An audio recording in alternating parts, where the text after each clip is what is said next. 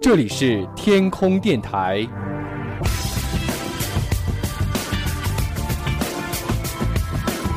您正在收听的是男神调频。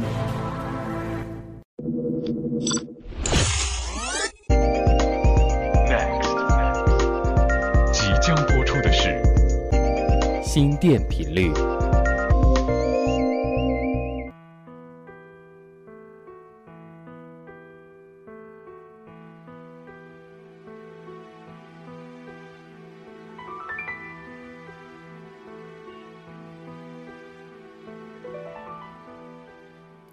大家好，欢迎来到男神调频心电频率。在羊年，男神调频心电频率节目调整了节目的内容和定位。我们在每期节目当中和大家一起来分享一段美丽的文字，希望通过我们的分享，我们的阅读，能够给你更多的启示，能够给你更多的陪伴。不管你是在傍晚临睡之前，或者说在下午品咖啡的时候。打开荔枝 FM 男神调频，希望心电频率的文字都能够是你美好的陪伴。全新的阅读节目《心电频率》，我们第一期和大家分享到的文字题目是：你一定要坚强。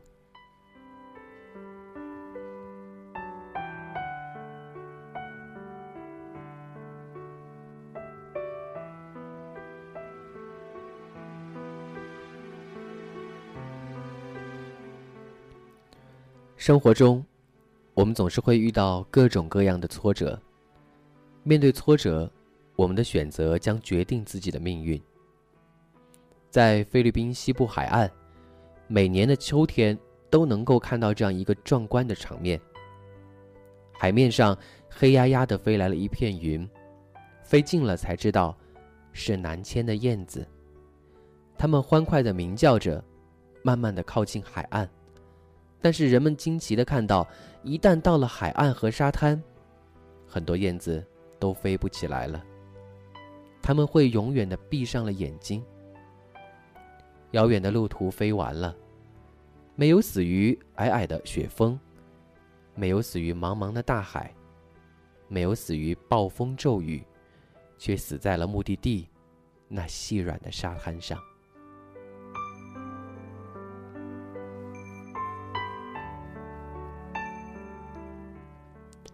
为什么会发生这样的悲剧呢？如果沙滩再远两三千米，许多燕子难道就飞不到了吗？如果雅典再远三五十米，难道文迪屁就坚持不住了吗？他们一定能够坚持下去，一定会到达目的地。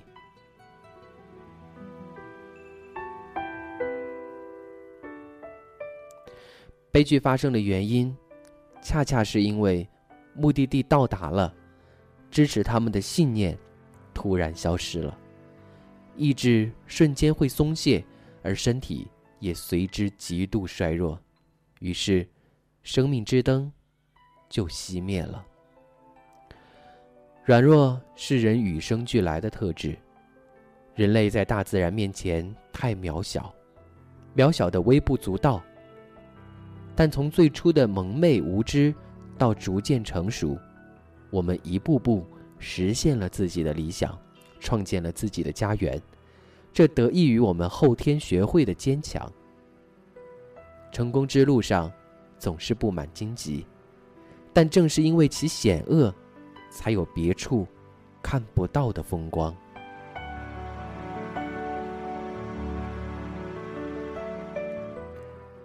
在《时间简史》书的开头，霍金指出，有人告诉我，我在书中每写一个方程式，都将使销量减半。于是我决定不写什么方程，不在书的末尾。我还是写了一个方程，那就是爱因斯坦的著名方程式。我希望此举不至于吓跑一半我的潜在读者。霍金他多虑了。他的名字被越来越多人熟知，虽然他研究的学科只有极少数人能够理解，而他被誉为是继爱因斯坦之后世界上最著名的科学思想家和最杰出的理论物理学家。而他却被禁锢在轮椅上长达二十年之久。他不能写，而且口齿不清。虽然他那么无助地坐在轮椅上，但是他的思想却神奇地遨游了广袤的时空。他是一个坐着轮椅的残疾人，当然，他也是挑战命运的勇士。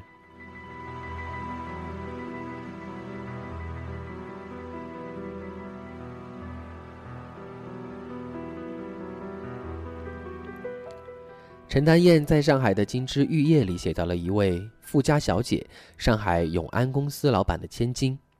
她从小就锦衣玉食，后来却沦落到了下乡，去给这个鱼塘清粪桶。呃，多年过去了，物是人非，什么都改变了，但是他竟然还要喝下午茶。家里一贫如洗，烘焙蛋糕的电烤炉都已经不见踪影了，怎么办呢？他自己动手。用仅有的一只铝锅在煤炉上来烘烤，在没有温度控制的条件下，他用自己的巧手烘烤出了西式蛋糕。就这样，悠悠几十年，他雷打不动地喝着下午茶，吃着自制的蛋糕，怡然自得，浑然忘记了身处逆境，悄悄地享受着残余的幸福。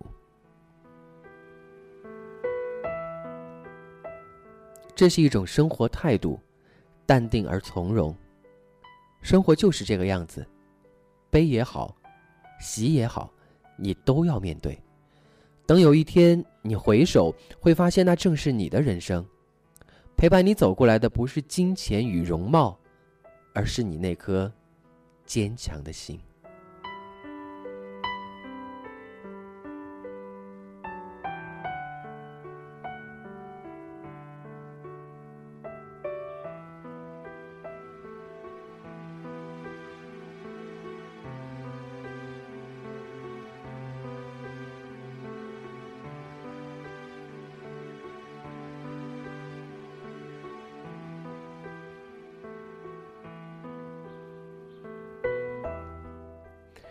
再来看这样一个小故事吧。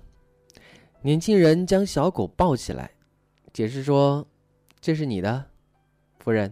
它已经有六个月、六个星期大了，而且已经完全习惯了室内的生活。”被从黑暗的盒子里抱出来的小狗快活地摇着尾巴。我们本应该在圣诞节前夜就把它送过来的，但是狗舍的工人明天就要放假了，希望你不要介意早一点收到礼物。惊讶已经让他无法冷静地思考什么了，他已经无法完整地说出一句话，只是结结巴巴地问：“可是我不知道，我的意思是，这是谁送的呢？”年轻人把狗放在了地板上，手指着在他举着的信封上点了一点，信里已经写得很详细了。这条狗七月份就被预定了，它还在娘肚子里就被指定为了圣诞礼物。所有的解释都在信中，而这位女主人斯特拉看到了那熟悉的笔记的时候，完全忘记了小狗。她强忍住已经满意的眼泪去读丈夫的信。她是在去世前三个星期写下这封信的。她说，她已经和狗的主人约定好，将这只小狗作为她最后的一次送给她的圣诞礼物，由他们负责送给她。所以她就明白了。丈夫送她这只小狗，是让这只小狗来接替她自己，作为这位女主人的伙伴。这是丈夫对她爱意的表达，希望她坚强的活下去。我想，这位女主人她能够坚强的活下去，因为有爱，因为她有责任要把丈夫送给她的这一件最后的礼物养下去。其实苦痛算不了什么，我们要学会面对，学会忍受。只要不失去自强不息的勇气，我们就可以战胜一切。我一直很喜欢这样的歌词：当灵魂迷失在苍凉的天和地，还有最后的坚强在支撑我的身体；当灵魂赤裸的在苍凉的天和地，我只有选择坚强，来拯救自己。最后，一起来分享到的歌是来自于指南针乐队。就是我刚才念到的那段歌词选择坚强。感谢您收听男神调频新电频率我们再见。颤抖双手盛开满天的鲜抓不住你们惊慌骄傲我不在乎